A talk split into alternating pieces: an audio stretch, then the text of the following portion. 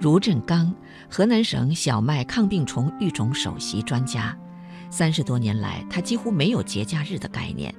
为了培育出耐冻耐涝、抗旱倒伏的优质高产小麦，他将国内外一万多个小麦品种种到田里，一株一株手工脱粒，和助手们逐一测试。他相继培育的百农系列小麦新品，都成为农民心目中响当当的好品种。其中，仅百农矮抗五八一个品种就占据着全国十分之一的小麦产区，全国每八个馒头当中就有一个来自该小麦品种，被誉为“黄淮第一麦”。入振刚，中国人的饭碗能够牢牢地掌握在我们中国人的手里边。